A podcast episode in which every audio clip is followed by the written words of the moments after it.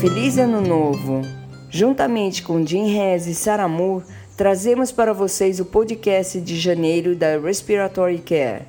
Começaremos com o artigo de escolha do nosso editor, que é muito relevante para a prática de cuidados respiratórios. Haynes realizou um estudo controlado randomizado de crioanalgesia com saco de gelo para reduzir a dor associada com a punção de sangue arterial para a gasometria. O grupo tratamento recebeu um saco de gelo aplicado ao seu pulso por 3 minutos antes da punção arterial. A aplicação de gelo antes da punção arterial foi bem tolerada e reduziu a dor relacionada ao procedimento. Como Maxwell Iger aponta em seu editorial, este artigo fornece uma boa evidência de que a crioanalgesia pode ser um método adicional adequado ao procedimento de punção arterial de rotina em uma variedade de situações clínicas. Apesar da ventilação não invasiva ser cada vez mais utilizada em enfermarias gerais, existe evidência limitada sobre a sua capacidade de fornecer ventilação eficaz neste cenário. Olivieri e colaboradores avaliaram a ventilação não invasiva na enfermaria e acharam que é viável e pode ser administrada com segurança durante a noite. Como enfatizou Bauman, a importância da formação de recursos humanos não pode ser subestimada para se obter bons resultados. É importante adequar o programa de gerenciamento de ventilação não invasiva à cultura local o que pode ditar a configuração para o uso da ventilação não invasiva. Diretrizes de ventilação mecânica sugerem limitar a pressão de platô para menos de 30 centímetros de água. Chan e colaboradores avaliaram se a pressão de platô nas primeiras 24 horas de internação na UTI é preditiva, prognóstica e se uma menor pressão de platô foi associada com menor mortalidade. Chan e colaboradores descobriram que a menor pressão de platô foi associada com menor taxa de mortalidade. Callet nos lembra da importância da redução do volume corrente para uma menor pressão de platô, tendo em conta o impacto potencial da mecânica da parede torácica. Dani e colaboradores mediram o volume interior do tubo endotraqueal antes da estubação usando o método de reflexão acústica. Após a estubação, o biofilme do tubo endotraqueal foi estudado por microscopia ótica e atômica e foi realizada também uma análise bacteriológica. Dani e colaboradores descobriram que o biofilme do tubo endotraqueal aparece rapidamente após a intubação e, mesmo depois de uma lavagem leve, uma pequena parte, mas mensurável, de biofilme permanece fortemente aderida ao tubo, assim como a presença de bactérias potencialmente patogênicas. Chung e colaboradores avaliaram a distribuição de aerossol durante a aspiração com sistema aberto e a qualidade do ar em longo prazo em um centro de cuidados respiratórios. Os níveis de partículas e de bactérias no ar foram maiores durante a aspiração com o sistema aberto em pacientes sob ventilação mecânica. Isso enfatiza a necessidade do uso de equipamentos de proteção individual durante a aspiração aberta ou, alternativamente, o uso de aspiração com sistema fechado. O objetivo do estudo de Sidler Moai e colaboradores foi comparar quatro nebulizadores diferentes de três tipos com o modelo in vitro para nebulizar o salbutamol. A osmolaridade manteve-se estável durante a nebulização com nebulizador de malha vibratória, mas aumentou com nebulizador a jato e o nebulizador ultrassônico. A nebulização de salbutamol foi melhor 1,6 vezes com o nebulizador ultrassônico e 2,3 vezes melhor com o nebulizador de malha vibratória quando comparado com o nebulizador a jato. O tamanho das partículas foi significativamente maior com o nebulizador ultrassônico. Rosner e Mastro Pietro determinaram em estudo se a cirurgia cardíaca prévia é independentemente associada com a redução de sobrevida após a traqueostomia infantil. Esses autores acharam que a cirurgia cardíaca foi independentemente associada com a redução da sobrevida em crianças que necessitam de traqueostomia. Os médicos e as famílias das crianças que tiverem indicação de traqueostomia após uma cirurgia cardíaca devem considerar isso no planejamento de cuidados a longo prazo. Vagedini e colaboradores avaliaram resultados de ventilação mecânica prolongada após cirurgia cardíaca. Esses autores relataram que os indivíduos que necessitam de ventilação mecânica prolongada após uma revascularização do miocárdio combinada com cirurgia valvar podem ter resultado pior do que uma simples cirurgia de revascularização do miocárdio. A eficiência ventilatória pré e pós-cirurgia de redução de volume pulmonar foi avaliada por Armstrong e colaboradores. Esses autores procuraram avaliar as mudanças na relação entre ventilação minuto e produção de dióxido de carbono com a cirurgia redutora de volume pulmonar, em comparação com controles que receberam apenas cuidado padrão.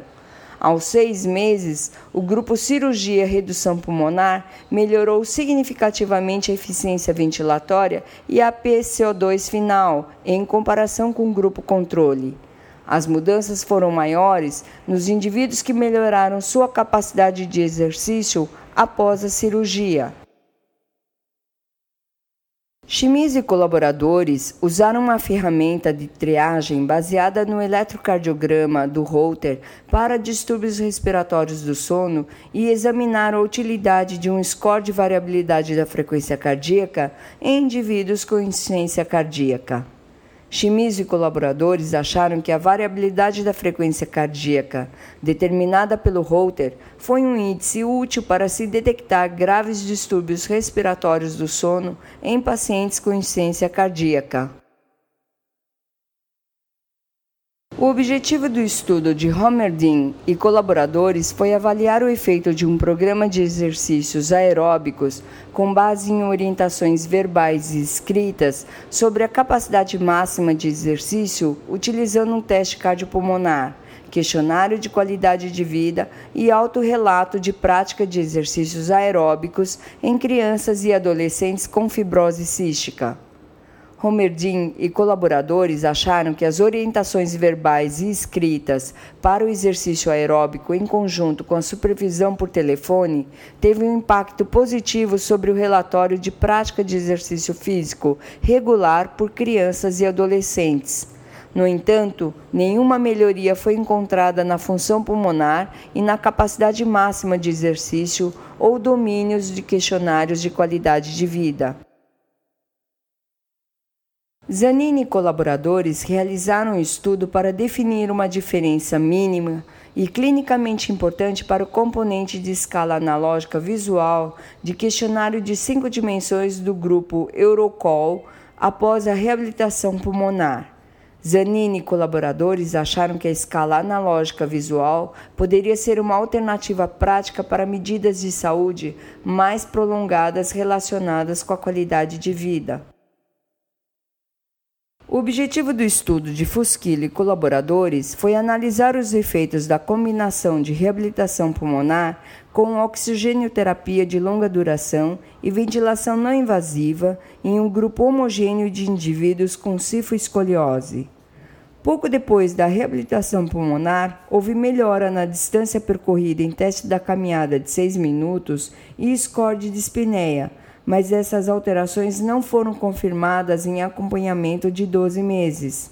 Não foram observados efeitos significativos da reabilitação pulmonar na gasometria arterial.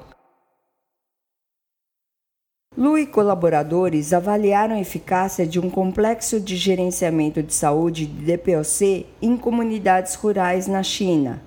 Esse programa de gerenciamento da saúde foi uma estratégia baseada na comunidade e efetiva para a prevenção e o tratamento da DPOC na China. Programas similares podem ser eficazes em outros lugares ao redor do mundo. Fortes e colaboradores hipotetizaram que a diferença entre a capacidade vital lenta e a capacidade vital forçada aumentam como uma função do índice de massa corporal. Esses autores descobriram que a capacidade vital forçada é maior do que a capacidade vital lenta em indivíduos com IMC normal ou baixo, mas sem evidências de obstrução ao fluxo aéreo. Por outro lado, a capacidade vital forçada foi menor do que a capacidade vital lenta em indivíduos com sobrepeso e obesos. O objetivo do estudo de Gotico, Rangel e colaboradores foi obter valores de referência por oscilometria de impulso em crianças e adolescentes mexicanos. Embora essas equações terem sido geradas em uma população mexicana, elas podem ser provavelmente também aplicáveis em outras populações da América Latina com uma origem étnica semelhante. O objetivo do estudo de Wan e colaboradores foi o de investigar em ratos os efeitos da azitromicina no desenvolvimento de enfisema pulmonar e endepeucê induzida pelo fumo. Wan e colaboradores descobriram que a azitromicina atenua o enfisema pulmonar neste modelo experimental. Neste mês de janeiro de 2015, publicamos uma revisão sobre a associação entre a exposição passiva ao fumo durante a gestação e o baixo peso do bebê ao nascer. Os nossos relatos de caso estão relacionados com pneumonia lipóide exógena induzida por ventilação, embolia gasosa letal maciça e enfisema subcutâneo, e a coagulação endobrônquica plasmática com argônio para o tratamento da doença de Dill-Lafoy. Nossas discussões de caso relacionam-se com a miastenia grave e com outro que enfatiza a necessidade de histologia. Para receber o conteúdo deste podcast e de podcasts anteriores da revista, por favor visite nosso website em www.rcjournal.com você também poderá se inscrever no nosso website para receber os podcasts de futuros volumes da Respiratory Care.